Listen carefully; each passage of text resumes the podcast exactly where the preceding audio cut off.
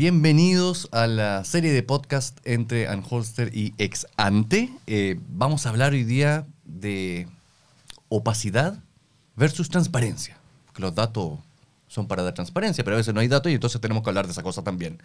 Estoy junto con eh, Cristóbal Uneus, él es el director de Data Science y gurú espiritual metafísico, me falta qué más, alquímico, todos los días te voy a agregar algo, de Decide Chile, que es la plataforma política de análisis político de Anholster, con Antonio Díaz Araujo, él es el gerente general de Anholster. Muchachos, ¿cómo están?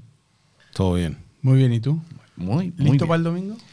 Listo. nos falta presentar a la invitada. Listo para el domingo, pero eso. Tenemos a una invitada especial, eh, también a María Jaraquemada, directora ejecutiva de Chile Transparente, quien ha tenido la amabilidad de estar esta tarde con nosotros. María, ¿cómo estás? Hola, muchas gracias por la invitación y yo también sigo al gurú espiritual cada elección que hay porque de verdad que el CERVEL es, totalmente fiable y de ahí vienen los datos, pero la manera en que se visualizan y se informan no tiene comparación. Oye, vamos a, partir al tiro. Oye, yo sí debo decir algo. Hoy día me presentaron la... Eh, y la gracia de tener un equipo en que uno confía es que eh, yo diría que hace cinco años atrás habría estado viendo las maquetas de Decide Chile un mes antes de las elecciones y hoy día me presentaron no las maquetas, sino que la, plataforma funcionando. Es impresionante lo que se viene. Es realmente yo, yo quedé impresionado. Y, lo que me da rabia es que como la vi, se me ocurrieron como 25 ideas más, pero no van a estar para esta elección. Pero impresionante, quedé impresionado. Felicitaciones a todo el equipo, a los fans como María Jara, que más eh, solo me imagino, María, cuando vas a Estados Unidos y tienen que pronunciar tu nombre, me da risa cada vez que lo veo. Jara, eh, Jara nomás me dice. ¿Jara nomás? Eh, Debería decirle María Burned Jara. María Jara y, mi marido que es de apellido Verde Soto, de hecho nos dicen Mr. Verde, Mrs. Jara, y ahí quedamos. Listo, muy bien. Good enough. Oye, bueno, hay que visitar entonces decidechile.cl eh, sobre todo el domingo, por supuesto, cuando ya esté, operando, pero se vienen cosas interesantes. Menos mal que Antonio. Se vienen cositas, como dice cositas, cositas y perlitas. Oye, eh, partamos con María Jaraquemada. María Jaraquemada, a ver, tú tienes una especialidad en asuntos sobre la transparencia. Y uno siempre tiene que cuestionar acerca de si el proceso es suficientemente transparente. Hasta ahora, ¿cómo has visto el desarrollo del proceso plebiscitario? A ver, yo creo que este plebiscito obviamente tiene ciertas particularidades que lo hacen distinto de las elecciones normales a las que estamos acostumbrados. Ya, ya nos pasó un poco en el de entrada, pero obviamente yo creo que este está bastante más polarizado. Y, de hecho, bueno, según si, le creemos a las encuestas, el domingo lo vamos a ver, eh, los resultados van a ser bastante más estrechos de lo que fue el plebiscito de entrada. Entonces, eh, efectivamente, yo creo que hay menos transparencia. O sea, de partida, eh, las normas de financiamiento, por ejemplo, son distintas. Acá se permite que haya movimientos, grupos que se generan solo para efectos del plebiscito, puedan hacer propaganda y campaña electoral y recibir aporte. Y la verdad es que muchas veces nos falta información sobre quiénes son, quiénes están detrás de estos grupos. Eh, de hecho, si vemos también la información sobre aportes electorales, en el caso de tanto el plebiscito de entrada como de salida, se da que un porcentaje mucho más alto es, son aportes reservados, es decir, no sabemos de quiénes vienen, a diferencia de lo que pasa, ha pasado en las otras elecciones desde que tenemos las reglas nuevas. Eh, donde, no sé, por ejemplo, en las parlamentarias, eh, alrededor del 90% de los aportes nosotros sabemos con el nombre y apellido de eh, quienes vienen. En cambio acá no, no es así. Entonces yo creo que no hay tanta transparencia y además las reglas son mucho más fáciles de eh, vulnerar. Por lo tanto, yo creo que hay un subreporte del gasto de propaganda y los aportes eh, que no, podemos tener claridad de cuánto es, pero yo creo que lo hay.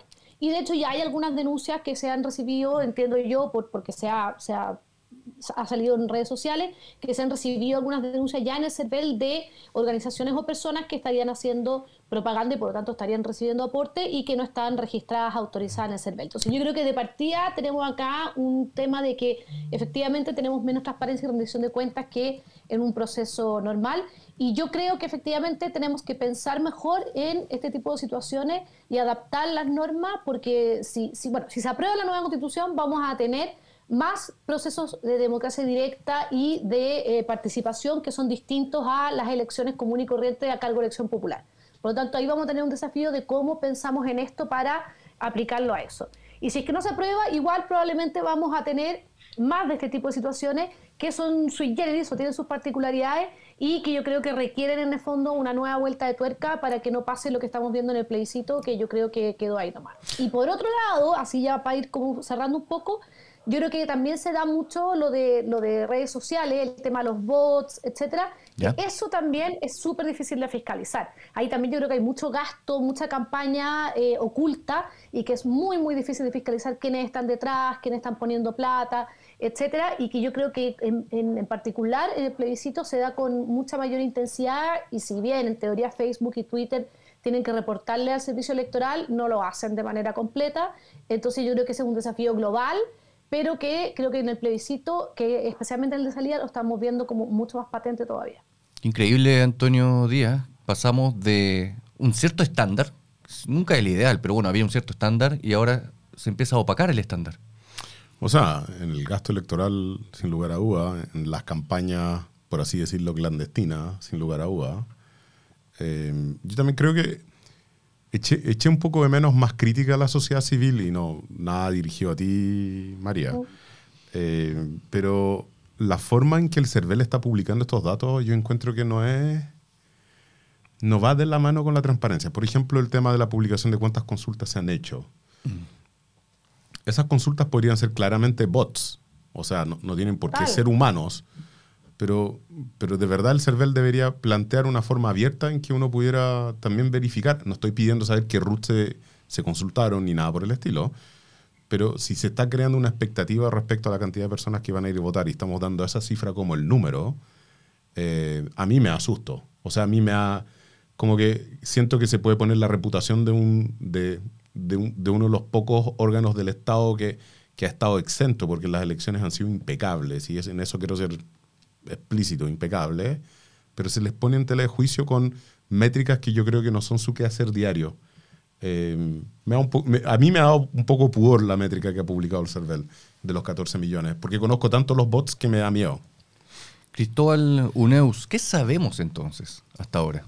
yo creo que María plantea un, tema que es clave. ¿eh? En el plebiscito entrada habían aportes, ¿no es cierto? Y los, y los aportes fueron rechazo alrededor de 500 mil 500 millones y el, y el 100 millones a plata hoy día. Y hoy día esa cifra es como multiplicado por 4. Estamos hablando de 2.000 millones versus 500 millones. O sea, estamos a nivel de una campaña presidencial. De la primera vuelta. El rechazo, claro. Mm, claro. Em, dada la importancia de la elección, me cuesta creer que sea tan poca plata. La de la, la, de la prueba. Y la del rechazo. También. Me, me, me, suena que para la importancia que le están dando muchos actores, me suena poco y, uno podría mirar, por ejemplo, la franja. ¿Dónde está el gasto de la franja? Yo acabo de hacer una búsqueda rápida en, el, en los aportes declarados, que son los aportes. No sabemos en qué se está gastando la plata, que ese es el otro problema. ¿Cuánto se aporta a la franja? No sale. Sería bueno saber en qué se gastó la plata. Mm. Porque aquí lo que hay que declarar es el aporte, no el gasto. Entonces el problema es, yo veo muchas banderas, muchas cosas, una franja muy buena, ya, pero ¿cuánto costó? Una, una cantidad de brigadistas, no menor. No menor. Por un buen tiempo ya dada la importancia de esto, ¿por qué no hay declaración de gasto? Y yo estoy de acuerdo con María que independientemente de lo que ser el domingo, esto va a venir más seguido. Debemos pensar una legislación 2.0 que mucha gente ha pensado, pero el legislador no ha podido, no ha querido implementarla. Pero implementaron un montón de cambios en esta, en esta pasada, con el padrón electoral, que yo encuentro que no propician la transparencia creemos un identificador de votante o lo que sea para preservar los datos privados de las personas, pero, pero lo que ocurrió acá con el padrón electoral yo lo encuentro terrible. O sea, solo saber los votantes por circunscripción en forma pública, yo encuentro que es un retroceso hacia la transparencia. ¿Qué opinas tú, María? Perdón, la hice de Eduardo Olivares ahora. Iba a decir lo mismo, iba a decir María Jara Quemada. Es que cinco días, cinco días seguidos con Eduardo ya me están haciendo... Yo, yo, soy también crítica del CERVEL respecto de varias cosas, menos de eh, organizar las elecciones. Eh, yo creo que lo hacen espectacular, de verdad. Nuestro sistema funciona impecable y hay mucha confianza también sobre los resultados. Y por eso también fuimos muy críticos respecto de eh, ciertas acusaciones que levantaron algunas personas, como Gonzalo La Carrera, por ejemplo, respecto del posible fraude. Em, pero, pero yo creo que efectivamente en muchos otros temas el CERVEL está al, debe. O sea, el mismo hecho de que, por ejemplo, Decide Chile eh, tiene eh, una manera de visualizar y de procesar la información que es del propio CERVEL de una manera mucho más amigable. Eh, y lo mismo, por ejemplo, lo hacen con aportes, con participación electoral. Eh, de hecho, nosotros presentamos gráficos de los aportes, que es algo muy sencillo de hacer, o sea, lo puede hacer una persona que estudió Derecho como yo, que tiene cero habilidades de diseño y gráfica, y lo puedo hacer. Y el CERVEL en el fondo como que no se da esa molestia de procesar la información de una manera más sencilla para que la gente pueda como entenderla, verla, etc. Ahí, por ejemplo, no sé, yo creo que le queda mucho aprender de, de sus pares como, por ejemplo, en Estados Unidos, que tampoco yo creo que es rocket science lo que hacen, pero donde efectivamente tienen mapas georreferenciados de dónde vienen los aportes, dónde están los mayores aportantes, etcétera. O sea, se puede ver también con, con, ese tipo de dinámica. Entonces, pero, pero en Estados Unidos ni siquiera trata el CERVEL equivalente por estado en Estados Unidos de competir en visualización. O sea, distribuyen los datos. Eso es lo único que hacen. Pero ellos también visualizan. Pero, la, la, Federal Electoral Commission, si tú te metes, ellos visualizan en la parte de aportes electorales. Eso sí. Al eso menos ellos, por ejemplo, georreferencian. Acá el Cervez solo publica un Excel, que para mí es como el de, de, de, pero, mi, o sea, pero pongamos, pongamos un asterisco por en suerte, el... Por suerte no es PDF. Oye, María, María, pongamos un asterisco. El padrón en PDF. El padrón sí. Eh, y después hay que transformarlo y todo. Pero en el caso de Estados Unidos. también es PDF. En PDF, sí. En el caso, es peor. En el caso de Estados Unidos, es otra la cultura también que hay de los mismos partidos, de los grupos que se forman para recolectar dinero. Es decir, allá no temen andar diciendo que están donando, sino muy por el contrario. No, o sea, tú dices que eres un, demócrata registrado, un republicano registrado. Pero, pero lo difunden y es parte casi de las herramientas de campaña. Pero yo creo que una de las cosas que hemos reflexionado y hemos conversado aquí en otras ocasiones que yo creo que es algo que me preocupa, que por un lado está bien, hay una sociedad civil más organizada que se organizó, se vio algo en el plebiscito entra, explotó en la elección convencionales con todas las listas independientes mm. y después explotó nuevamente con las iniciativas populares, toda esta gente que juntó firmas para ir a presentar mm. iniciativas. Buen punto. El plebiscito salía potencioso en términos de que ahora estas organizaciones juntaron plata y promovieron causas. Y no tenemos ningún control, como Esos dice son como los CIPAC los CIPAC. y, lo, y, lo, no hay ningún control de quién los compone mm. y en qué gastan la plata. Y yo creo que eso para la democracia es malo. Ya. Pero ahora y para lo que viene para adelante. Y no hay cómo saberlo porque no es una entidad jurídica, nada de eso. No sé cómo es la presentación de los requerimientos ante el CERVEL. no, tú no tienes que tener personalidad jurídica para, para esto. Hay, un eh, artículo súper bueno. Por Chile no, no, que además usaron una, como, que eso también, usaron como una especie como de resquicio legal, eh, como el multiroot, y se inscribieron en el fondo en casi todas las regiones y por lo tanto podían gastar mucho más que si se hubieran inscrito como Claro, porque el, máximo era por región, ah. no a nivel nacional. Eh, Pero, y el tema es que no sabemos quién pone la música, por así decirlo. Y no solo eso, sino que además yo encuentro que, había que hubo una muy mala fiscalización respecto a CERVEL, que yo creo que a veces como que se agobia con estos temas eh, respecto a lo que pasó antes. O sea, nosotros vimos como ya habían campañas antes de la, del plazo de propaganda electoral con video. O sea, yo vi un par de videos, estoy poniendo caso Amarillos por Chile, pero también habían otro, eh, de, también hubo uno de la prueba, por, eh, prueba por Chile, etcétera. Eh, que, que, en el fondo requerían una mínima, mínima producción. O sea, ahí no era la abogada buena onda como yo tratando de hacer el video. ¿Y eso quién lo financió?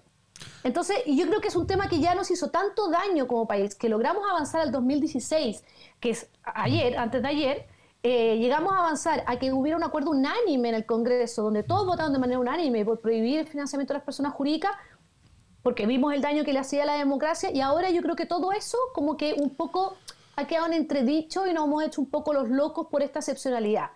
Eh, entonces yo creo que después de que pase esto, que hay demasiada locura dando vuelta, entonces ya ya fue, eh, y no es lo más grave de todo lo que ha ocurrido, pero después de que pase esto, yo creo que tenemos que volver a analizar de cómo vamos a lograr, como dice Cristóbal, a que no tengamos como estos movimientos que generalmente eh, dicen además, se, armó como esa cosa de que los independientes y la blancura, los no partidos, los no partidistas tienen esa blancura, pero no necesariamente es así y no sabemos qué intereses están promoviendo, quiénes están detrás, quiénes son, y yo creo que es súper ah, importante, si vamos a queremos participación ciudadana y ciudadanía organizada, que avancemos a que esa transparencia, de algún modo, no igual que los partidos políticos, obviamente, porque no son lo mismo y no pueden tener el mismo rol, se llegue también a esta, en el fondo, a esta actividad. La competencia es desleal, eso sí, en el mundo digital. ¿ah? Yo lo encuentro difícil, la fiscalización de videos que no tienen autor, cuyo origen es muy difícil trazar, en un país en el cual se acepta todas las aplicaciones que van en los teléfonos sin ningún tipo de, regulación y oversight de ningún tipo. O sea, yo hoy día no tengo dónde recurrir para eh, decirle a WhatsApp o decirle a Telegram o decirle a Facebook, dime quién fue el primer usuario que posteó este video, porque lo quiero, quiero entender de dónde salen los recursos para hacerlo y por qué interfiere en la campaña o algo por el estilo, pero eso no existe hoy día. O sea, eso, o sea lo que tú estás hablando y Cristóbal están hablando hoy día, y no es por desmerecerlo, yo encuentro que es absolutamente necesario, pero no, no tenemos un marco regulatorio que nos permita pedir la trazabilidad de dónde parte lo viral. No, no, si yo ni siquiera estoy hablando de gasto en, digital, estoy hablando de la organización. La organización. Por ejemplo, no, a lo que voy yo es que lo que me pasa a mí es que yo puedo tener todos estos aportes, pero no sé cuántos videos se hicieron con esto. No tengo la menor idea. No, o los brigadistas, por ejemplo. O los brigadistas. Impulso Norte recibió más de 140 millones de pesos. ¿Quiénes son? ¿Quiénes lo componen? Impulso Norte. Impulso Norte. Esos son los nombres que tienen.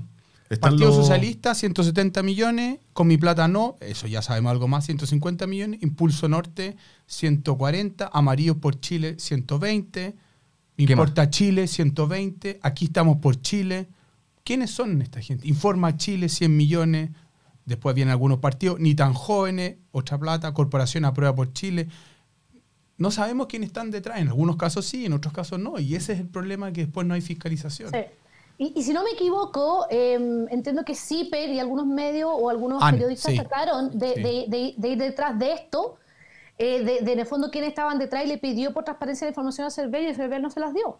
Eh, entonces hay un tema ahí, o sea, yo creo que, está bien, que, yo, creo, yo entiendo lo de resguardar ciertos datos, que, bueno, por ley se tiene que publicar el padrón, así que no sé qué tantos datos se pueden resguardar, pero yo entiendo que hay que resguardar ciertos datos, pero también eh, creo que hay temas en que el fondo la privacidad cede, o sea, aquí esto es relevante, son personas que están recibiendo aportes, que están haciendo propaganda y debiéramos saber quiénes son, y lo mismo que dice lo que decía Antonio antes, o sea, también modernizar un poco el sistema para que pudiéramos tener más información sobre la participación electoral, quiénes están participando, quiénes no, etcétera, etcétera, eh, que se puede hacer hoy en día.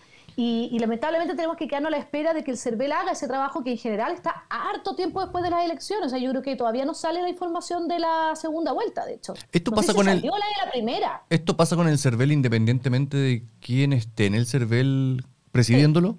Entonces, algo institucional. O sea, sí, no, sí, no. Yo, yo no, o sea, a ver, sí, no. Es lo público, eso sí, ¿no, María? Es lo público, es el derecho público. Hago lo que está en la ley. Claro, o sea, yo creo que de fondo efectivamente podría haber cambios. Podría llegar un consejo directivo, persona consejo directivo que efectivamente tuvieran estas prioridades y trataran de generar esos cambios. Eh, pero yo creo que en general eh, se ha tratado, se ha mantenido como un poco el statu quo porque yo creo que, no sé, quizás no tienen las capacidades o esas capacidades las guardan para efectivamente enfocarse en seguir haciendo las elecciones bien eh, pero yo creo que el CERVEL hoy en día, por ejemplo, lo mismo de los gastos, o sea, eh, eh, ya, ¿cómo se llama? Impulso Chile recibió 150 millones, pero nunca hemos visto en verdad al CERVEL en terreno, por ejemplo, tratando de calcular si lo que tú recibiste como aporte coincide un poco con los gastos. Y después, en el fondo, que no te venga esta rendición de cuentas, como en el caso de Karina Oliva, con un desayuno por 150 millones de pesos con la cajita de jugo. Em, entonces, como que hay poca fiscalización también de eso y también hay tecnología que tú puedes usar para hacerlo. O sea, no es tan complejo. Entonces, yo creo que ahí ha faltado como quizá, em, como que se le dio un músculo nuevo al CERVEL que yo creo que le ha faltado como querer ejercitarlo. Yo creo que en eso ha estado como un poco al debe. Bueno, siempre hay queja de recursos. Entonces, quizá el músculo se lo entregaron, pero no lo alimentaron. ¿ah? También podríamos decirlo. Mm. Mm, mira, sí, Pero cuando se discutió esto el 2016 hubo una negociación, yo estuve ahí presente en el mm. Congreso y finalmente, bueno, el CERVEL pidió 10, le dieron 7, pero finalmente el CERVEL accedió a esos 7. No, no, o sea, como que hubo un acuerdo, una negociación. Bueno, Entonces, pero es difícil que si te dan 7 negarte. Sí, pero, yo, pero, pero, pero, no, era, no le dieron 4, ¿cachai? Entonces lo que voy yo es que igual algo más de músculo podría haber. Oye, estamos eh, hablando con María Jaraquema, directora ejecutiva de Chile Transparente, pero también es importante ver ahora otra parte pequeña en los minutos que nos eh, restan sobre el tipo de información que el CERVEL despliega para el ciudadano que necesita ir a votar ese día. Eh, en eso, tú, María, has notado un cambio relevante, importante. Bueno, la verdad, la gente está tan acostumbrada a consultar su ruta en el sistema que da igual. No, yo sí he notado un cambio. O sea, a mí me llegó un mail y me llegó un mensaje de texto, nunca me había llegado. Eh, y, yo, invasión, invasión a la privacidad, alguien puede haber dicho feliz, eso. Feliz, feliz, eh, yo creo que el CERVEL... El otro, día, el otro día me llamaron de un, no voy a decir de dónde, pero me llamaron de, de, un, de un servicio de telefonía y yo le dije, oiga, ¿me puede eliminar de la base de datos? ¿Por qué la han llamado mucho? Le digo, sí, es que yo no lo he autorizado. No, usted está equivocada, me dice. La ley dice, la ley de CERNAC dice que sus datos son públicos, tal como cuando usted da el ruta del supermercado. Yo le dije, no, usted está equivocada. No, no, no. Llame a CERNAC, me dice. Llame a CERNAC. Pero muy entretenido. yo, complementando lo, que, em, lo que dice María. ah, perdón, dale. perdón. Y lo último, que em, hablé con personas que en general no votan y que no están nada informadas y así como para agachar, porque uno es como sobreinformado de esto, mm. entonces es difícil saber. Y sabían que el voto era obligatorio y sabían que eh, habían habido cambio en las mesas y habían consultado. Ahora, esto es una experiencia personal, obviamente no es nada representativo, pero noté gente que no le interesa para nada estos temas y que en general no participa, que estaba enterada de estos cambios, así que yo creo que en ese sentido se ve el estado más activo. Yo tengo una mamá que es brasileña, no es chilena, y le llegó el, el mensaje texto del CERVEL diciendo que el voto es obligatorio. Yo no sabía que los extranjeros estaban obligados a ir a votar. Sí, están inscritos aquí, sí. Vos. No, pero es que la inscripción es automática. Ah, no es... No sé, buena pregunta. Yo, complementando lo que dice María... Pero era no menor, o sea... Yo siento que en esta elección el CERVEL ha hecho mucho más que el gobierno en informar, uno, el cambio de las mesas, que le corresponde, y dos, que el voto es obligatorio. Ah, sí, absolutamente. Y eso yo creo que es una vuelta de tuerca no menor porque el CERVEL se lo tomó en serio. Mm. Em, uno, yo hubiera esperado al inicio de la campaña, tenía el prejuicio que yo pensé que el gobierno se le iba a jugar con el todo, que esto era una elección de voto obligatorio. La primera, luchamos por esto, ¿no es cierto? Después de todos los cambios y los errores que se han cometido. Y me ha sorprendido gratamente que el CERVEL se puso la camiseta, se la puso bien puesta. Y me, también me llegó el mail, también me llegó el, el mensaje de texto del teléfono Em, y yo encuentro que eso está muy bien. Ahora faltan todas las otras cosas que hemos mencionado. Pero eso es la ley, eso no es la culpa del CERVAL, eso es la ley. No, está bien, pero la ley le obliga a fiscalizar los gastos y no la no, fiscaliza. No, claro, si, el punto yo creo que... Eh, a ver, solo para ir al, al, detalle, yo creo que la fiscalización de los datos en un mundo digital como el que estamos nosotros hoy día es una tarea titánica. No, no, no, no son 10 el presupuesto que necesitamos, es probablemente 1000. Entonces, la pregunta que hago yo en esto es un poco distinta. Yo creo que pasa por una regulación un poquito más agresiva respecto a las aplicaciones que todos tenemos en nuestros teléfonos en Chile. Porque es ahí donde consumimos el contenido. O sea, la franja está bien, hay un porcentaje de la población que consume la franja, pero después está el porcentaje de la población que lo ve una y otra vez en Facebook, en TikTok, mm. en Twitch, en Twitter, en WhatsApp, en Telegram y así sucesivamente. Esa parte yo la encuentro que es extremadamente agresiva eh, y nosotros nos estamos quedando atrás. Estamos perdiendo la virginidad, yo creo, con el tema del gasto electoral de forma explícita, comparado con los argentinos, los brasileños. estamos detrás de las máquinas de crear contenido y apoyo de redes sociales en la difusión de esos contenidos. Pero no nos engañemos respecto a que pueden existir fábricas de contenido de lo que sea, de videos, de audios, de estudios. En Brasil llegan a crear estudios falsos para eh, entrevistar a personajes falsos eh, con tal de crear una historia no real, pero no hemos llegado a ese nivel todavía. Bueno, y que no lleguemos, María, ¿no? Yo creo que estamos a la vuelta de la esquina. Sí, yo también. Esa es la eh, verdad. Yo creo que lo, que lo que lo que se ha visto en esta campaña, a mi juicio, yo creo que nos demuestra que estamos a la vuelta de la esquina. Eh, yo, yo, o sea, a mí me ha impresionado, en verdad, la, la, cantidad de, de, falsedades, de mentiras y de tergiversación de la información conscientemente, eh, que, que, yo creo que ha sido bien llamativo y, creo que por eso eh, no, nos falta poco para llegar a eso, porque, o sea, ya es que bueno, esto es un manual, pues esto lo, sabemos, lo sabemos, lo hemos visto en otros lados. Si tiraste la bomba y después decís perdón, fue sin querer, no sabía, da lo mismo, ya perdiste el control de quién maneja esa información y circula de una, manera impresionante. Entonces, yo, creo, María, en esto, perdona que monopolice tanto la conversación y no, no me interese, pero yo creo que se minimizó en forma muy notable en la convención el impacto que tenía lo que se discutía en la convención en el público. Mm. Y que eso exacerbó mucho lo que son las campañas hoy día. Pero mucho de lo que ocurrió en la convención era caldillo para lo que está ocurriendo hoy día porque había, había no solo retórica, sino que también habían muchas cosas que eran limítrofes desde el punto de vista de la verdad dentro de la convención. O sea, habían discursos que por favor eran ya de, todos los lados, pero era una cosa bien terrible. O sea, y, salían al público en los diarios en la noche. Entonces lo que estamos viendo acá es, es como la convención con esteroides, un 2.0 de de lo que aparecía. Qué, interesante pensar que fue un problema haber sobreexpuesto la conversación dentro de la convención, porque eso es lo que hubiésemos siempre deseado. El problema está en que se sobreexpuso elementos eh, jurel tipo salmón al final del día. Claro. Claro, eso es.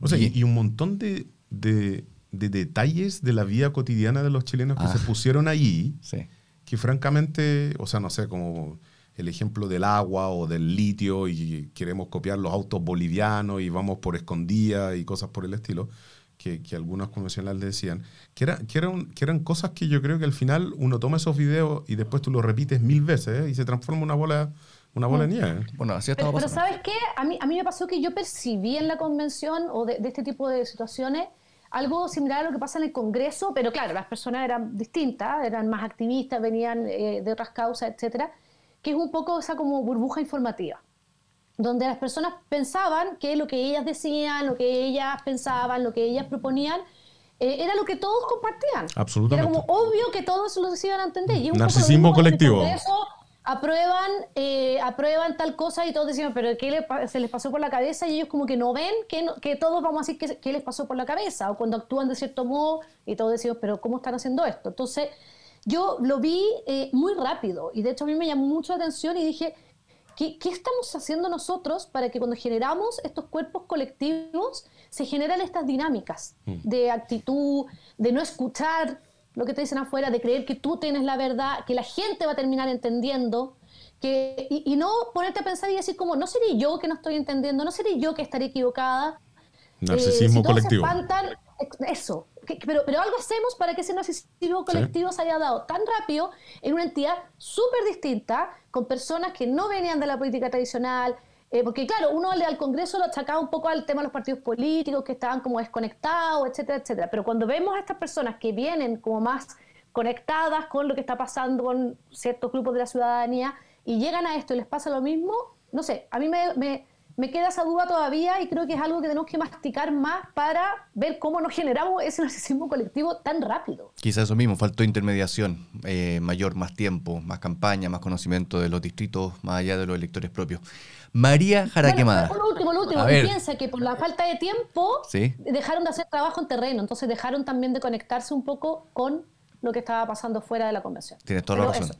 Oye, te voy, a, pasar un aviso, María Jaraquemada. Si tú vas a la página decidechile.cl, vas a encontrarte con un link que es la apoya en que uno tiene que anticipar el resultado del plebiscito y además puedes anticipar la participación electoral. Y Antonio Díaz te va a decir qué se puede ganar la gente, qué se puede ganar la gente que más le apunte. Puedes ganar un iPad, un Apple Watch. Perfecto un set de cuchillos. No, yo quiero el iPad porque mi hijo ya rompió el iPad. y, sabemos la fuente de financiamiento de esos regalos, Holster. ah, muy bien, muy bien. Eso está muy bien. María Jaraquemada, muchísimas gracias por haber participado en este podcast junto con Cristóbal Uneus, con Antonio Díaz y quien habla Eduardo Olivares. Muchas gracias, María. A por la invitación, cuando quieran. Buenas vacaciones, disfruta. Chao, chao, un abrazo. Nos vemos mañana. Mañana. Para continuar con la serie.